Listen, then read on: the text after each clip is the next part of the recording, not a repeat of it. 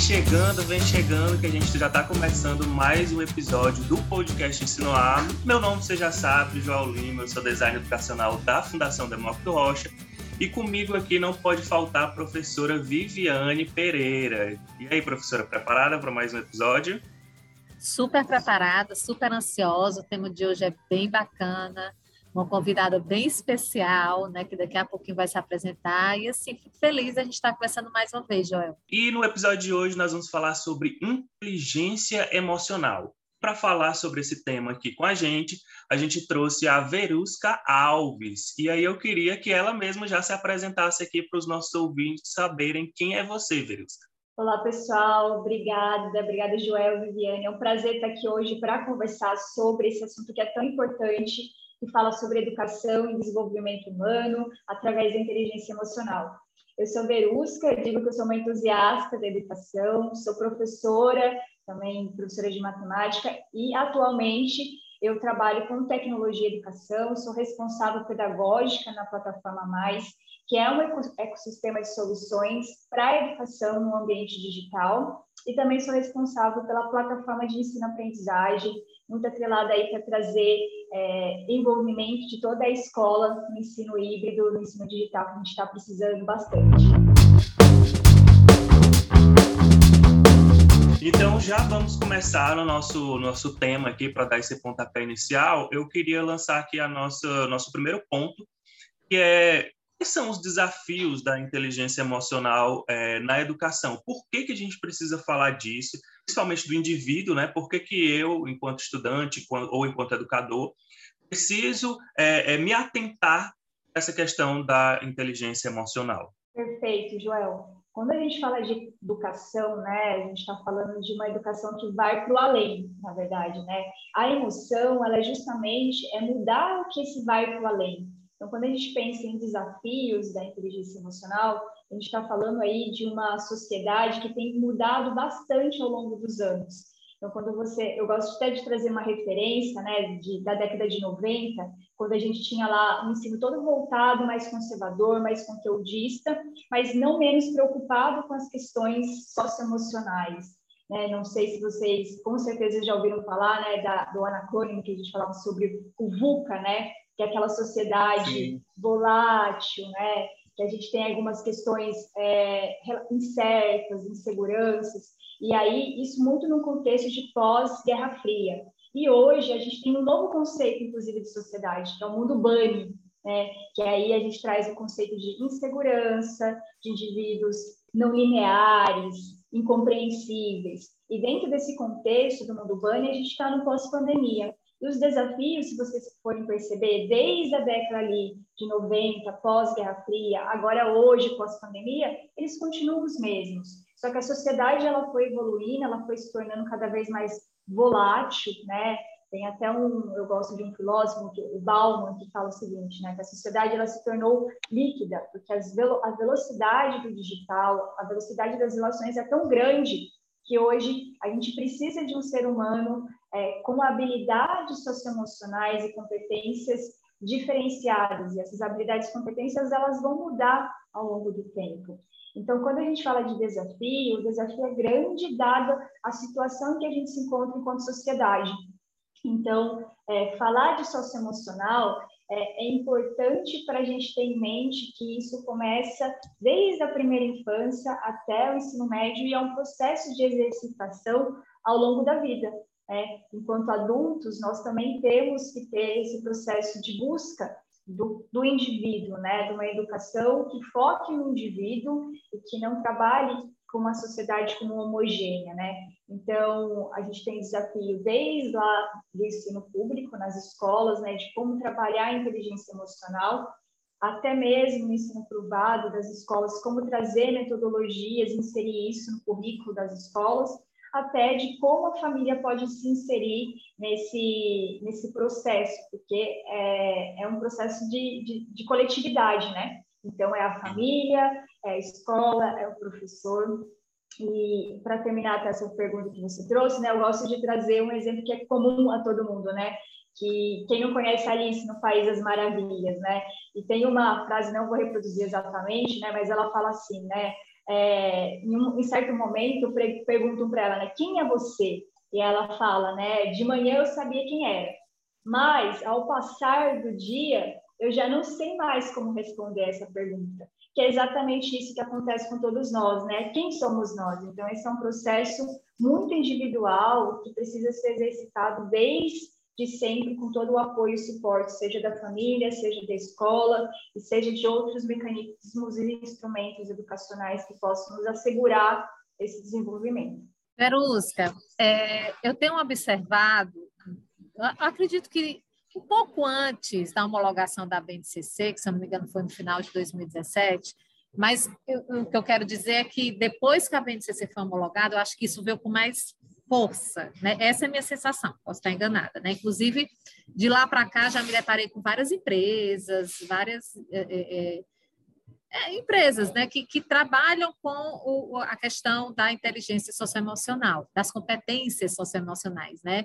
Então, a, as escolas acabam aderindo, acabam buscando essas empresas que têm essa especialidade, que estão focadas nisso. Eu não vou lembrar agora o nome de algumas, também quero ser justa com outras.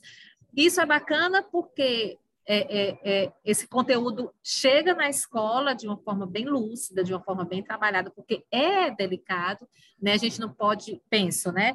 A gente não pode simplesmente chegar e dizer, a partir de agora a gente vai é, discutir sobre competências socioemocionais ou a inteligência emocional, que é, é, é um conceito um pouco mais antigo, né? Eu lembro que desde a época da faculdade, eu entrei na faculdade em 96, já se falava inteligência emocional. Hoje, e aí eu vou puxar a BNCC de novo, com, com a base nacional, a gente fala de competências, que é uma coisa muito mais profunda, que exige muitas questões, a própria formação do aluno, né, como pessoa, né, essa, essa, esse conceito é trago para dentro da escola, e aí não poderia ser diferente a formação do professor também, né, levando em consideração que ele também é um ser que tem as suas emoções, as suas questões.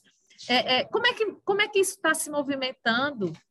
Como é que está acontecendo nas instituições de ensino? Né? Se, se é que você pode trazer um pouco dessa reflexão para a gente. Né? E aí eu queria não queria dizer, ah, as instituições públicas ou particulares, a gente não faz muito essa diferenciação, embora isso acabe gritando nas nossas falas, né?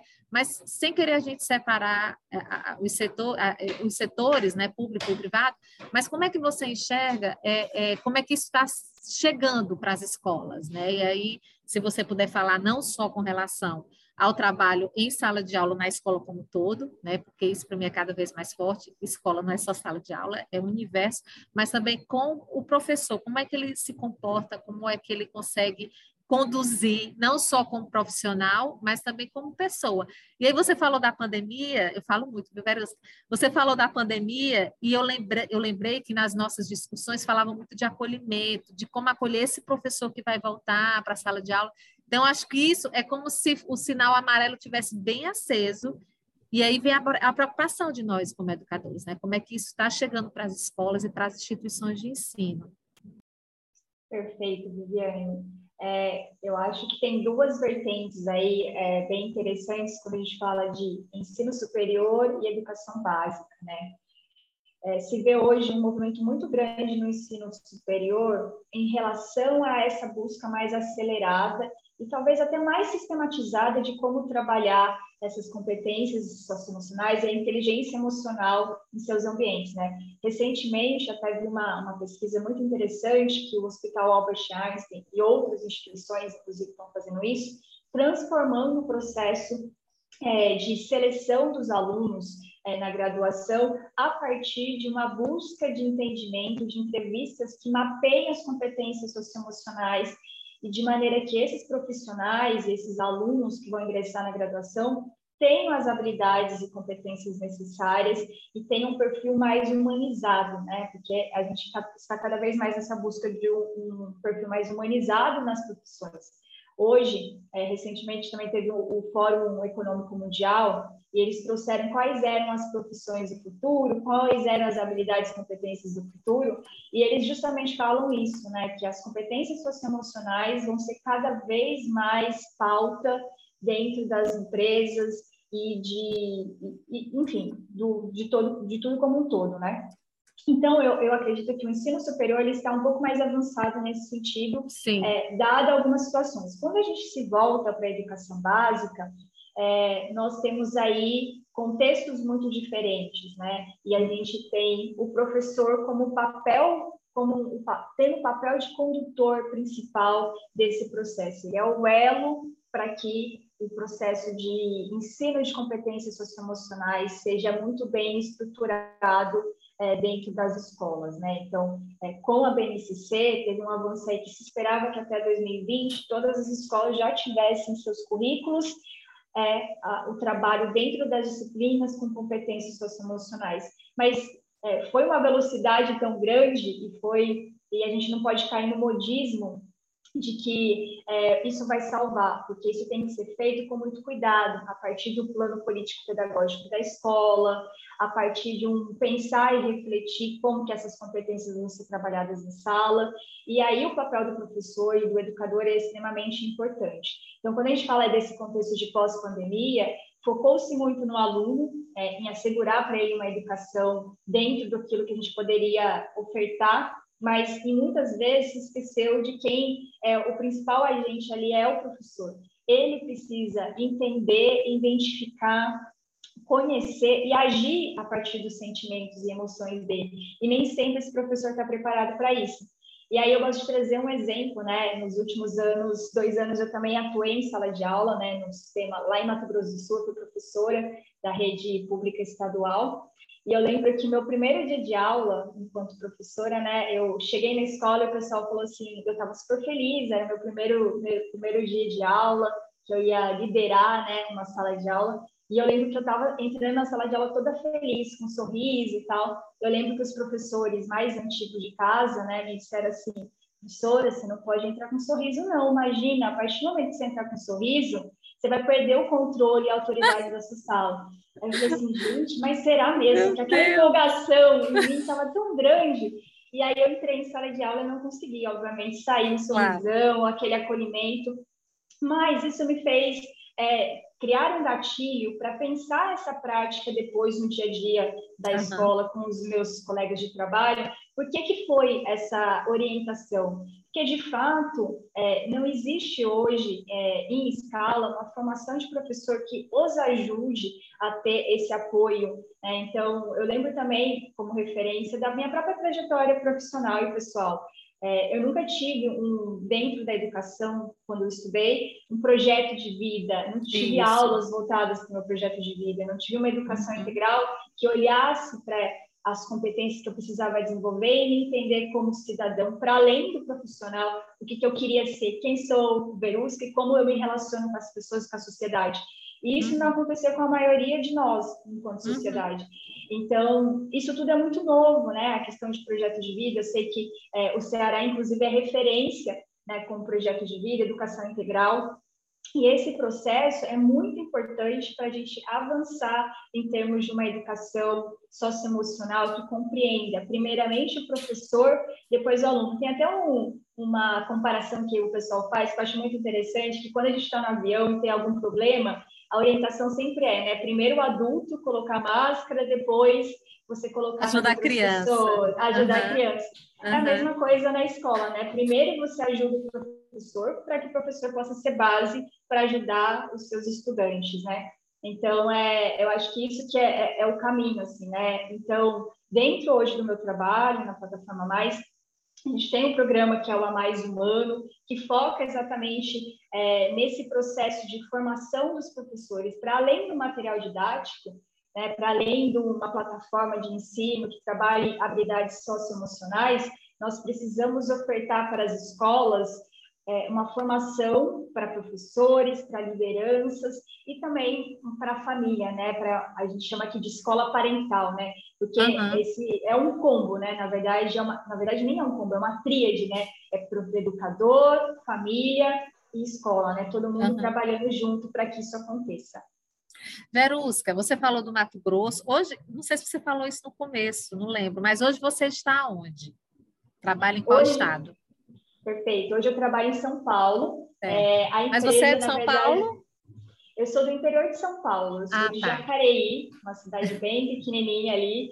É, a empresa ela fica, na verdade, sediada no Rio de Janeiro, mas eu trabalho, faço modelo de casa, né, o, o famoso home office, então Sim. trabalho aqui nesse modelo faz uns dois anos. Bacana demais. Eu queria puxar um gancho da tua fala inicial, é, quando você falou do, do, do ensino superior, né, da formação, de que Hoje já se tem essa preocupação de verificar as competências né, socioemocionais dos alunos que ingressam na universidade.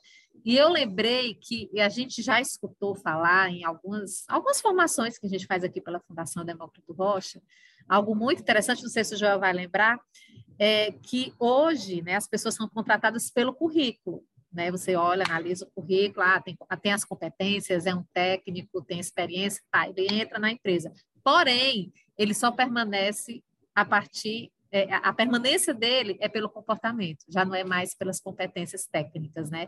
Então, assim, isso é, é muito interessante da gente colocar para quem está nos ouvindo, né? Que realmente, ainda hoje, a formação técnica é muito importante. Porém, isso vai garantir a, a, a ingressar, ingressar, em algum emprego, em algum lugar. Porém, a permanência dele lá já não é mais o técnico que garante, né? não são mais as competências técnicas mas sim as competências socioemocionais, né? Então, eu acho que cada vez mais a questão dessa formação pessoal, né? Que, assim, é, eu, eu, me sinto até um pouco mais tranquila, porque eu tenho a sensação de que isso está sendo bem, embora você tenha dito na tua fala que é algo ainda novo, né? Mas eu acho que a, o debate ele é tão intenso, eu acho que, que isso está sendo tão debatido, inclusive nas minhas anotações, viu, Verusca? Eu coloquei o filme Divertidamente como uma referência para a gente né? É, é, é, muito interessante, inclusive já tem uns memes aí dizendo que a, as, minhas, as minhas emoções estão brigando nesse momento entre si, né? Quando a pessoa está assim, esgota a décima, é porque as emoções, a raiva está brigando, com o nojinho, com a tristeza, com a alegria, eles estão tudo em conflito dentro da gente.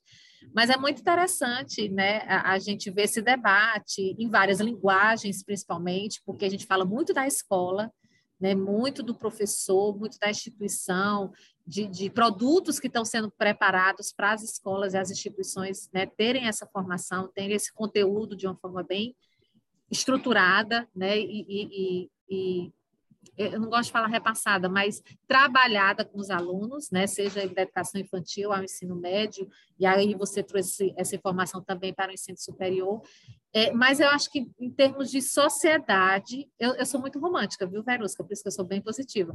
É, em termos de sociedade, eu acho que há uma discussão mais ampla, né, do que realmente a questão socioemocional ela, ela precisa ser percebida, né? Porque às vezes a gente, é, é, eu acho que a pandemia também trouxe isso muito à tona, né? A questão das, das angústias, a ansiedade, foram vários sentimentos aflorando, né?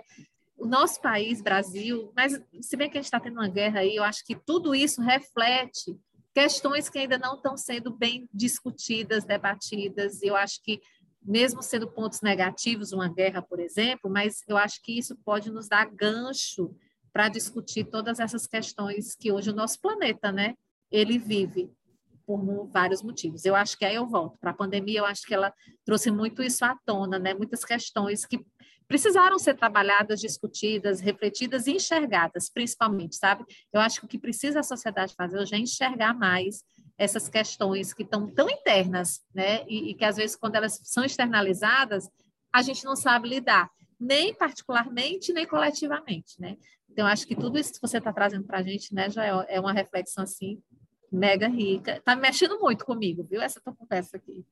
Isso mesmo, professora, inclusive, para complementar, principalmente o comecinho da sua fala aí, né? Que tinha muito essa questão do foco no técnico, no conteúdo em si específico. E hoje, não que se tenha é, desfocado disso, né? Mas que se, se reconhece a importância né, do, dos conteúdos especificamente, do currículo, dessa parte mais técnica mesmo, mas se acrescenta um olhar como a professora mesmo falou, para dentro né, da pessoa, para suas competências, porque eu estava até vendo aqui alguns exemplos do que seriam essas competências, né, para dar aqui como só umas pinceladas, e aí eu encontrei é, empatia, autoestima, ética, paciência, responsabilidade, autoconhecimento, comunicação, autonomia, que a gente fala muito autonomia, né, autocontrole, enfim, Se uma pessoa não souber lidar com isso aqui são só alguns exemplos, mas é, tem vários outros, né, que a gente pode citar aqui. Mas se uma pessoa não souber lidar com isso, ou pelo menos não considerar que isso é importante, eu acho que tanto o papel do educador quanto é, o desempenho do aluno e o seu papel ficam meio que comprometidos. Porque, por, vamos, vamos dar um exemplo simples aqui. Vocês falaram aí no ensino superior um, um, um, estudante que ele não, não, não trabalha ou não tem essa ajuda, ou, e o próprio educador que não tem esse foco no, nos, nas competências socioemocionais, se ele vai apresentar, sei lá, um seminário, já é uma coisa de outro mundo que aí envolve ansiedade, envolve é, problemas emocionais, muitos querem fugir, já outros não, já outros têm facilidade, outros querem mesmo enfrentar, gostam daquele estilo, já, enfim, o que eu estou querendo é, é, levantar aqui é essa questão da complexidade, que é o ser humano, que é o, o, o emocional, o nosso emocional, que a gente precisa estar tá todo dia refletindo, todo dia pensando nisso. Vocês citaram aí a questão da ansiedade, que menos particularmente, eu acho que é um dos, um dos grandes desafios né, atuais, né? Como lidar com a ansiedade, como conviver com ela, como, sei lá, se tiver uma, uma opção de amenizá-la. Eu sofro muito com isso, vou falar logo do meu, do meu, meu exemplo mesmo, né? Eu, eu sou do tipo que eu é, gosto do desafio, mas eu, eu gosto de não ser parado pelo medo, por essas coisas. Quando eu fico assim, angústia, com medo, com aquela ansiedade, eu, eu gosto de ir mesmo assim. Mas não é todo mundo que, que tem isso, né? Não é todo mundo que tem essa iniciativa. E tem pessoas que lidam muito melhor do que eu, que não tem essa ansiedade tão aflorada, tem gente que sabe lidar melhor com isso. Aí eu queria, é, resumindo aqui a minha fala, Verusca, eu queria é, é, perguntar para ti como é que é na prática trabalhado esse tipo de coisa, por exemplo, ansiedade, esses desafios aí dos professores nesse, nessa pós-pandemia, eu acho que a gente pode falar isso com as suas ressalvas, né? Mas a gente pode caminhar para isso, dizendo que, já é uma mais ou menos uma pós-pandemia aí. Como é que é trabalhado isso? Essa questão da ansiedade, as inseguranças, frustrações, isso, as frustrações. Como é que Medo. na prática a gente pode, pelo menos um norte aí de como trabalhar esse tipo de coisa. Perfeito. É, tem muitas formas, tá? Não tem um, um manual correto de como fazer isso. É, e aí, por isso que uma metodologia que acople uma avaliação, né, que a gente tenha indicadores de como assegurar, ou até mesmo rubricas, que a gente chama, né, para acompanhar esse desenvolvimento de competência socioemocional é importante, porque senão fica muito no campo abstrato e a gente não consegue ver a evolução é, de fato acontecer. Mas, assim, é, o, o principal, acho que norte nesse sentido, é você propiciar espaço de escutas, né? Espaço de escuta e de abertura. Nas escolas, por exemplo, né, as rodas de conversa, os momentos de abertura para você estar tá ouvindo o professor, desde a prática redacional, inclusive, em que eu posso me colocar, me expressar. Então, cada educador ele vai entender dentro da sua realidade né, o que, que cabe, porque cada indivíduo ele aprende de uma maneira e gosta de se expressar de uma maneira. Então, até mesmo dentro de uma sala de aula, você tem que ter mecanismos diferentes o suficiente para atender toda a, a, a diversidade dos seus alunos. Né? O que, que é, o A Mais Humano ou outras soluções é, de que trabalham competências socioemocionais trazem, né? Eles trazem uma versatilidade de, além do repertório, obviamente, né? Porque você tem aí um repertório de como trabalhar o medo, qual é o conceito do medo, é, como que eu trago uma história inserida nesse contexto, mas eu trago ali uma versatilidade de dinâmicas a serem feitas dentro da sala de aula, né? É, existem várias coisas pequenas, né, que mais fazem diferença. Aquele diário da gratidão que eu faço todo dia, a minha autoavaliação, isso é muito legal também, né? Eu, enquanto professora de matemática, não necessariamente uma professora que vai trabalhar é, socioemocional, como é que eu caso isso dentro da minha disciplina? Eu posso, por exemplo, após uma avaliação de um trabalho, né, alguma coisa nesse sentido, pedir para que o grupo se autoavalie. Né? Então, quando eu faço esse mecanismo de autoavaliação, eu tenho que me entender, eu tenho que avaliar dentro de algumas competências como é que eu estou me vendo nesse processo. E aí eu posso até fazer uma avaliação em pares, né? Eu posso pedir para o meu colega também avaliar e eu avalio o meu colega. E aí eu tenho perspectivas diferentes de como eu me comporto, de como eu, eu estou lidando com as situações, né? Então eu tenho uma série de elementos nesse sentido que ajudam a gente trabalhar isso. E aí também a família, né? É por isso que a formação de professores e formação de família é importante, porque a gente precisa conversar com a família, porque temáticas como inclusive insegurança, ansiedade, depressão são temáticas que muitas vezes são tabus, né? As pessoas não, não conseguem falar sobre isso dentro das suas casas, né? E aí isso às vezes reverbera dentro da escola, porque normalmente a escola é o espaço do acolhimento. E aí eu trago para esse espaço esse momento. Então, é importante é, as escolas e, e, educadores e famílias entenderem que competências socioemocionais, desenvolver inteligência emocional é uma responsabilidade de todos. Então, eu, enquanto professora de história, eu, enquanto professora de artes, eu preciso olhar para a minha disciplina e promover movimentos e momentos e atividades que promovam trabalhar com a minha autogestão, trabalhar com a habilidade de relacionamento. Então, eu vou né, ter um momento de fazer uma atividade individual, vou ter um momento de fazer atividades em coletivo, né? E momentos também para avaliar os meus colegas, né? Tomada de decisão responsável, né? Então, promover atividades que eu preciso tomar decisões. E tomada de decisão responsável, inclusive, é uma das, das competências que são muito é, esperadas nesse novo, nesse novo contexto, né? principalmente pelas empresas. Né? Então, é, a gente precisa cada vez mais fomentar esse processo é, que, que é, é, é, aos poucos, né? Óbvio que você precisa Sim. de um modelo, como eu falei, de, de escola, né? De, de, de metodologia para assegurar, mas essa metodologia não é um, a gente chama né, de plug and play. Eu vou lá no mercado, busco uma solução e trago aqui para minha escola e vai resolver todos os problemas da minha comunidade escolar. Não, eu vou ter que olhar para isso, ver se casa com o que eu estou fazendo, ter intencionalidade pedagógica. Acho que isso é muito interessante na educação, né? Tudo que você traz para dentro da escola tem que ter uma intencionalidade. Então, uhum. assim, a gente tem que pensar pedagogicamente o que, que aquilo ali vai trazer de benefícios, como eu posso usar e de que maneira isso vai trazer resultados para que eu possa analisar, mapear, identificar. E aí, até para finalizar, né, o Joel trouxe ali a questão da, da ansiedade, né? É, recentemente teve até um episódio, a gente, né, a educação está em todos os lugares, né? De um, um, jogador de futebol que depois de, um, de uma de uma derrota em campo, né? Ele passou e derrubou o celular do, do torcedor do, do, outro time, e aí é, ele foi falar depois que não estava no melhor momento dele, né? Isso mostra, inclusive, como a inteligência emocional é necessária em todos os espaços, né? Seja no ambiente de trabalho, seja na sua vida pessoal, porque assim, a gente vai viver questões muito complexas. Ninguém imaginava que é, há dois anos atrás a gente ia ter uma pandemia é, tão é, complexa, complexa como a gente teve, né? A gente não esperava também ter tão cedo uma guerra, né? E a gente teve Sim. uma guerra. Então, Sim. como que a gente lida com esses sentimentos, com essas frustrações? E aí a inteligência emocional e a educação integral, ela é para isso, né? É para a gente é, pensar no cidadão como um todo, né? Na integralidade.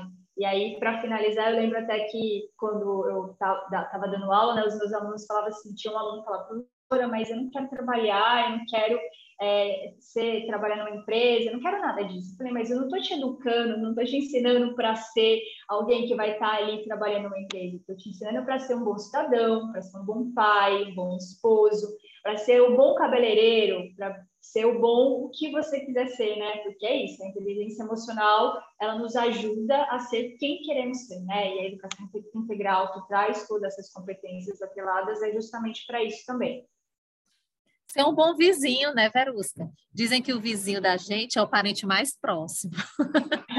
e a é gente é vê a intolerância, às vezes, é tão grande. Eu acho que o Brasil, acho que era um pouco disso que eu queria falar naquela minha fala anterior. A gente viveu uma onda de intolerância muito grande. Não, não, essa onda ainda não foi, não virou rasinho, né? Ainda existem ondinhas de intolerância, mas eu lembro que teve um pico muito grande. Eu acho que, eu acho que esse pico, se eu não tiver muito esquecida é, é, em época de eleição, é porque eu não estou me lembrando, acho que é nas eleições que esse pico de intolerância vai lá para cima.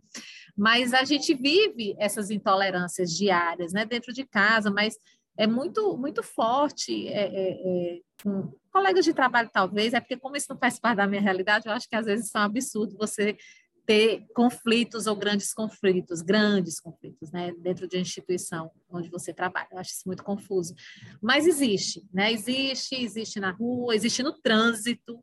Nossa, eu acho que é inteligência emocional, socioemocional no trânsito. Eu acho que isso aí era era, é, é uma, é, são vários cases né, que a gente escuta diariamente. Eu adoro historinhas, viu? Quando você começa a contar suas histórias, eu adoro. Inclusive, quando você contar a sua sala de aula, quando você entrou, eu lembrei de um episódio, de um vídeo, na verdade, de um professor que estava super para baixo, tem um vídeo gravando, né, ele bem arrasado, e aí ele vai entrar em sala de aula, ele dá uma respirada e chega todo animado. E aí como assim não pode entrar feliz, animado, motivado, né? Quem vai motivar os nossos alunos e, e, e como o professor é referência? Ainda é, né?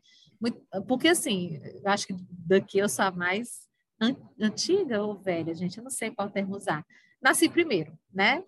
Eu acho que daqui eu nasci bem antes de vocês e, e, e nesse tempo que eu fui estudante de ensino básico, até mesmo do, do ensino superior, o professor era uma referência muito grande de respeito. Né? Então, é, é, eu lembro, inclusive, hoje isso é super controverso, e, e, enfim, mas eu tenho um pouco disso com os meus filhos. No meu tempo de escola, se eu chegasse em casa e dissesse, ai, minha mãe. Aliás, eu nem chegava em casa porque eu sabia que a mamãe não ia entrar na minha, mas nunca jamais eu poderia falar de um professor que ele fez isso, ou que ele me chamou daquilo, ou que ele me tratou assado. Nunca, porque mesmo se eu trouxesse, quem ia ficar mal era eu, porque minha mãe sempre, sempre, sempre cegamente dava razão ao professor. Então essa postura dela refletia nos alunos, né? E era uma coisa, isso era uma coisa de geração. E hoje quando os meninos falam, ah, porque meu professor espera aí, deixa eu esperar aí, aí eu já fico logo, e eu sou professora, né? Então não admito muito vir falar de professor perto de mim, porque eu saio mesmo na defesa. É, e aí é uma referência queira ou não queira, é uma referência, né? Então, se o professor ele está bem, a turma é um reflexo, né? Acaba sendo um reflexo disso. Eu queria tocar aqui no ponto. Eu sei que a gente já falou um pouquinho disso, mas só para a gente deixar bem claro para quem está nos escutando, como é que a gente, as escolas, você percebe, né, Verus, você fala do ensino superior, eu acho bacana você trazer isso para a nossa discussão, mas vira e mexe, a gente leva muito para o ensino básico, né, os nossos debates. Então, assim, é só para a gente poder se situar um pouquinho, como é que hoje as instituições de ensino, e aí eu não vou definir básico, mas é porque vem muito à minha cabeça, como é que eles conseguem inserir no currículo ou na rotina, né, a questão das competências socioemocionais. Dentro de um currículo amplo, quando eu imagino ensino médio, então, fica apavorada, né? Dentro de um currículo amplo, de uma carga horária que já foi aumentada, mas que existe um limite, não dá para passar muito daquilo. Como é que as, as instituições elas conseguem se organizar? Ou como você sugeriria, né? Pra, porque a gente sabe que tem que ser incluso. Né? A, a questão das competências socioemocionais, elas precisam, elas estão, na verdade, né? inclusas na rotina, no currículo da escola. Mas como é que você enxerga essa inclusão e como é que está sendo trabalhado nas instituições, pensando no currículo? Perfeito. É, eu gosto de, de, entender essa inserção através de algum, algumas metodologias, tá? A gente pode falar aqui sobre é, o PBL, por exemplo, né, que é o ensino baseado em projetos, que isso faz muito sentido, você consegue trabalhar com até mais clareza essas competências e além disso você traz engajamento para a sala de aula, né? Então eu enquanto vou trazer uma solução e vou pensar nisso, eu sei que a carga horária já é extensa, né? E às vezes a gente fica muito preso nas habilidades, no conteúdo, né? Eu preciso desenvolver o cognitivo dos meus estudantes, mas a gente esquece que é cognitivo mais as soft skills, né? Os, os elementos de socio socioemocional. Então, a gente tem algumas metodologias, né, seja baseada em projetos, ou, por exemplo, também é, tem STEAM, né, que a gente fala que é o Ciências, Matemáticas, Tecnologias e Engenharia, que também está baseado um pouquinho em projetos, né? Essas duas abordagens são interessantes para trazer em sala de aula, em qualquer disciplina, é, competências que se quer trabalhar, né? Eu quero trabalhar, por exemplo, a, a, a consciência social. Então, eu posso desenvolver um projeto para trabalhar consciência social com os meus alunos, seja de maneira dentro da minha disciplina, dentro do meu currículo, ou seja, numa atividade complementar, né? Hoje as escolas elas têm que atender a, uma parcela, principalmente no ensino médio, complementar do novo ensino médio. Eu preciso garantir que os meus alunos se desenvolvam nesse sentido, então eu posso aproveitar esse espaço para oferecer disciplinas e eletivas que trabalhem com base no socioemocional, através de abordagens que é, engajem, tragam resultados, inclusive com impacto, né?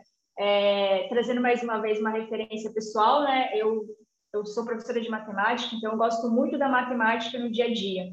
E aí eu lembro que uma das, das atividades que eu fiz em sala de aula com outros professores na época, é, para trabalhar também na transdisciplinaridade, né, com outras disciplinas, foi implementar na prática um projeto de estatística a partir do contexto da realidade dos meus alunos. Então, peguei os alunos, eu, a gente fez um, um diagnóstico da região ali da cidade, do é, eu dava em Campo Grande, né? Então os meninos todos foram divididos em grupos de acordo com as, os interesses deles. Eles pegaram temáticas que fazem sentido, né? A gente falou de bullying, nós falamos de gravidez na adolescência, falamos lá de narguile, que era uma coisa muito comum ali no Mato Grosso do Sul, falamos de temáticas que assim, eles queriam falar, então era do contexto deles, estava ali em voga, e aí eles estudaram isso, trabalharam é, relacionamento, trabalharam tomada de decisão, eles foram, é, fizeram todo um, um processo de é, entrevistas quantitativas e também análise de dados quantitativos e qualitativos, e aí no final eles geraram tanto é, uma, na feira que a gente teve, né, banners com os resultados da pesquisa deles na comunidade, eles entrevistaram todo mundo da escola sobre as temáticas que eles estavam trabalhando, e, por fim, é, eles fizeram ações. Então, o pessoal que trabalhou sustentabilidade é, fez lá uma campanha e desenvolveu objetos para a escola sustentáveis, desde ali de bancos com é, garrafas PET até luminárias. O pessoal que trabalhou com depressão fez ali um canal de escutativa dos colegas. O pessoal que trabalhou com poluição foi na comunidade próxima à escola e fez uma limpeza na comunidade, fez uma ação um dia. Então, você, enquanto professora, eu era de matemática, é, juntei com professores de geografia e professor de língua inglesa e a gente trabalhou junto numa uma temática dentro de um modelo de PBL, né, de resolução de problemas reais é, para gerar resultados.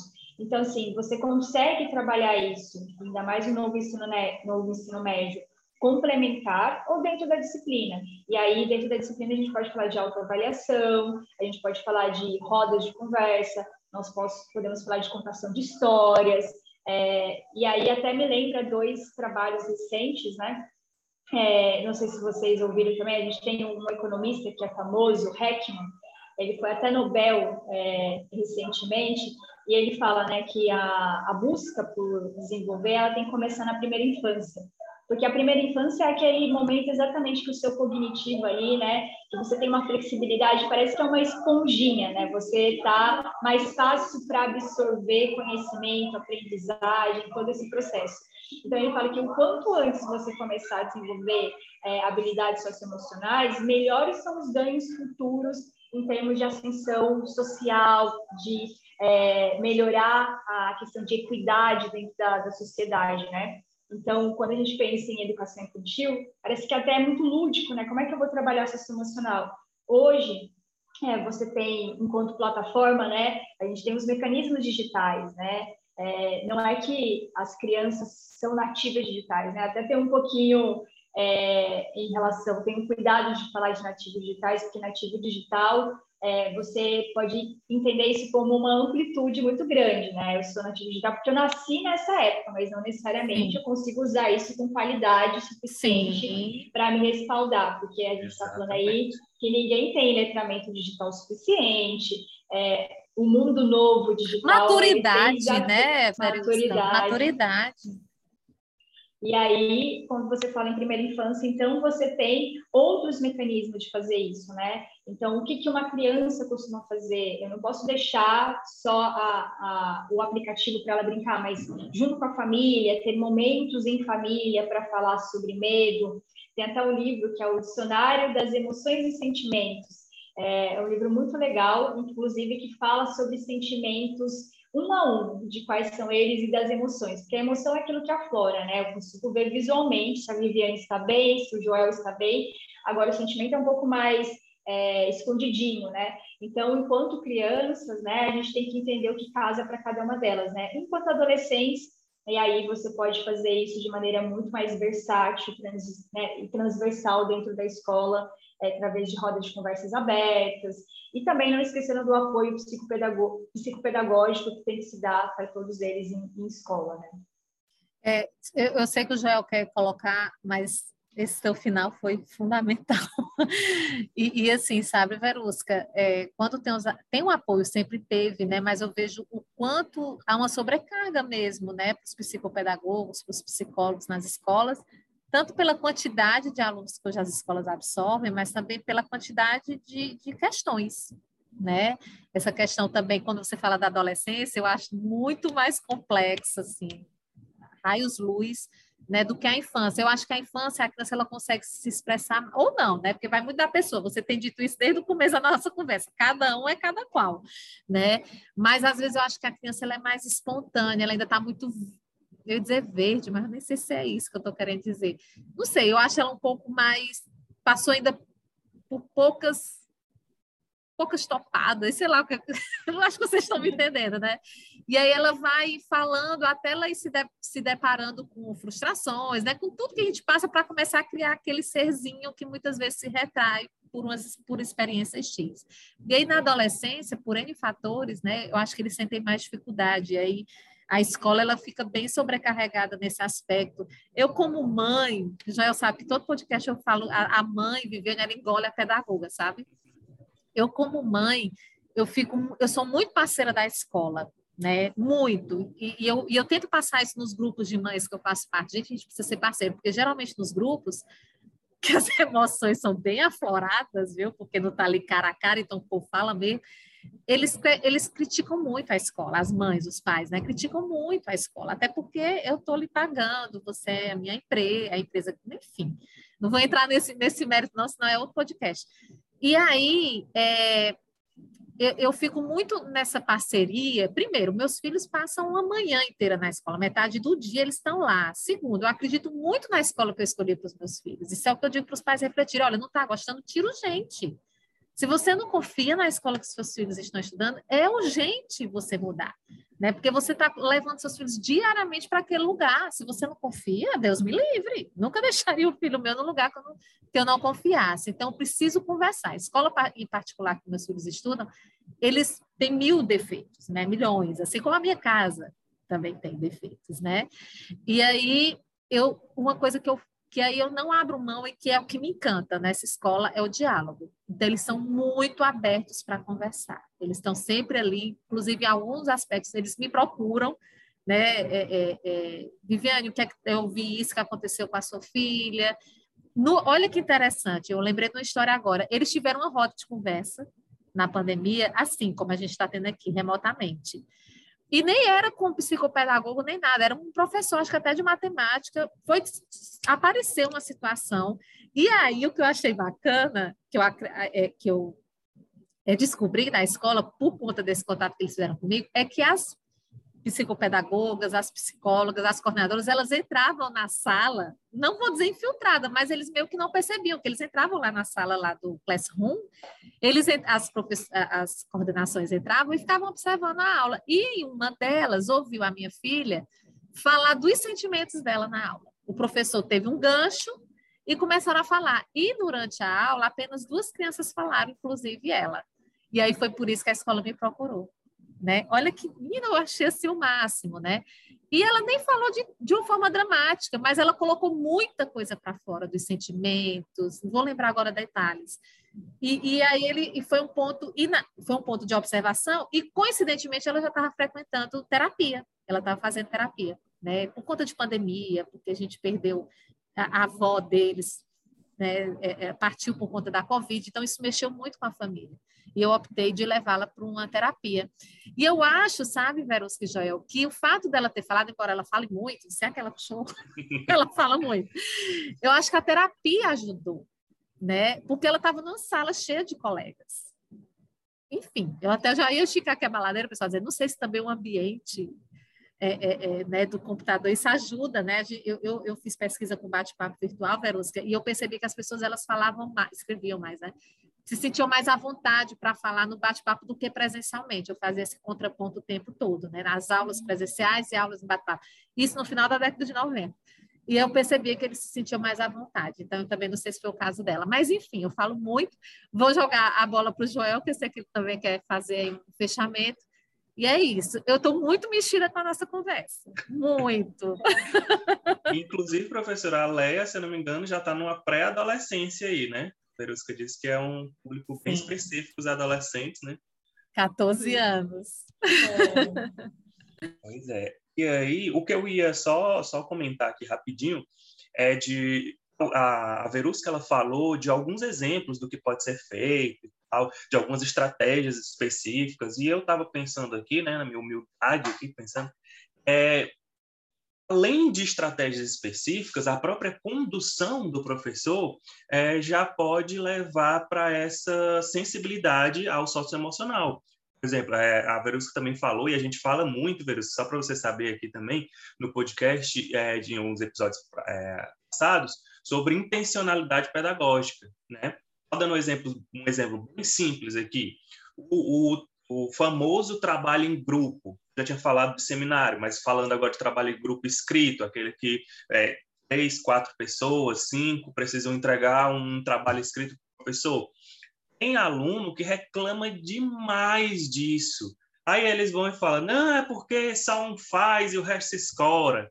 Não, antigamente, né? Ele só quer segurar o cartaz e quem fala sou eu. E não sei... Ou seja, mas se o professor souber conduzir e até alertar para alguns, alguns fatores, como tomada de decisão, é, negociação entre eles, é, é, é, divisão de tempo, né, organização do seu próprio tempo e gestão né, do seu próprio tempo.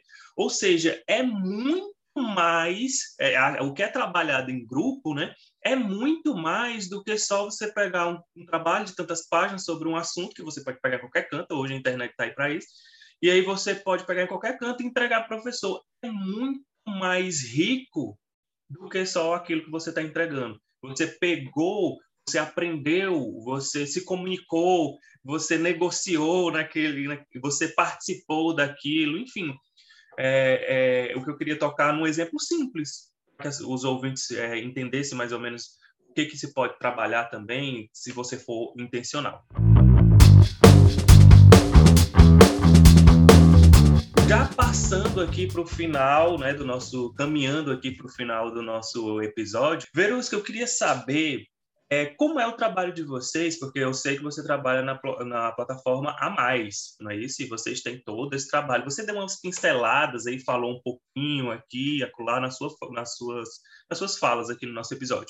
Mas eu queria saber é, mais ou menos como é mesmo o trabalho de vocês, da plataforma. Eu queria saber se você tem algum exemplo específico de algo que vocês fizeram que deu muito certo, que foi muito legal, para a gente deixar aqui como exemplo, alguma história que você tenha para contar aqui, que é algo que vocês perceberam que foi muito legal, que deu muito resultado. Eu queria abrir esse espaço para você falar um pouco sobre a plataforma. Perfeito, Joel.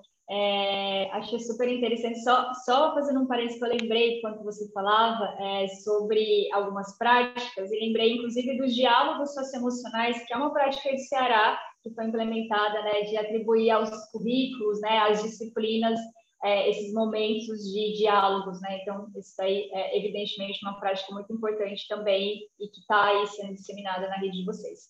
É, sobre a plataforma Mais, é, hoje a gente eh, tem recebido grandes feedbacks, principalmente pelo uso né, da plataforma de ensino-aprendizagem é, com intencionalidade pedagógica, acima de tudo, que eu acho que é, é importante também, inclusive o processo emocional, gente não pode deixar de ter de vista, é ter dados, né? Ah, os dados são super importantes para a tomada de decisões nas escolas, e muitas vezes isso não acontece, principalmente em escolas pequenas, que não se tem uma cultura de dados, e não consigo entender os dados, e eu não consigo o que fazer a partir desses dados, né? Porque não é só ter dados, o que eu vou fazer com esse relatório gerado pelo de uso da, da minha plataforma, né? Eu preciso saber o pedagógico, né? Ah, com esse dado, esse seu aluno tem essa competência que está ok, não precisa ser estimulada mais, essa competência precisa melhorar nisso, nisso. Então, acho que é, um dos nossos cases de sucesso é o uso de dados e como a gente tem trabalhado dados junto às escolas. E dentro do A Mais Humano, que é o, o trabalho de socioemocional, em parceria aí com o Rostando Cringe, que talvez vocês conheçam, né, que é um especialista na área de é, socioemocional, o nosso trabalho ele vai muito de trazer a, a teoria, né, a teoria sobre as competências socioemocionais, e não só isso, né? Também aspectos de cidadania, de valores cívicos e também de letramento digital, que a gente é, a gente pincelou só sobre letramento digital, né? A gente sabe que o mundo digital, ele é um outro mundo, inclusive exige habilidades e competências diferentes. Então, trazer essa teoria, embasar os educadores para que os alunos tenham em sala de aula momentos específicos de estudo para entender as emoções e os sentimentos e a partir disso aplicá-las e aí aplicá-las e ter dados que eu consiga acompanhar a evolução desse meu aluno.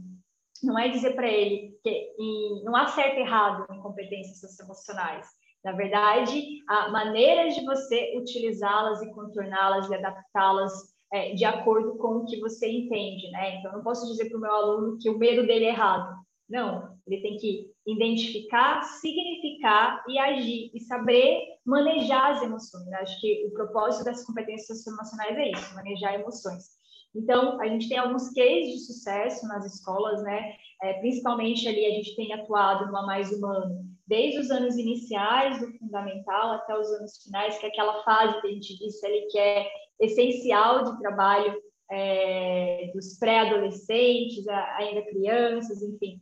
E aí, nesse sentido, o que tem sido um case de sucesso é, de fato, essa tríade de apoio, família, escola, alunos e educadores. E aí, nesse sentido, a escola parental, que são os momentos síncronos que as famílias vão para esses encontros trocarem experiências sobre socioemocional e falar sobre esse assunto que é tão importante, que muitas vezes é desconhecido, é, é, é algo que funciona bastante, e também da própria formação de professores, como eu disse para vocês, que é, é a academia de, de, de, professores, que a gente forma eles para não só identificar e trabalhar a questão socioemocional nos estudantes, mas também olhar para si, né? Enquanto educador, eu preciso me acolher primeiro para poder acolher o outro, foi isso que a gente trouxe anteriormente.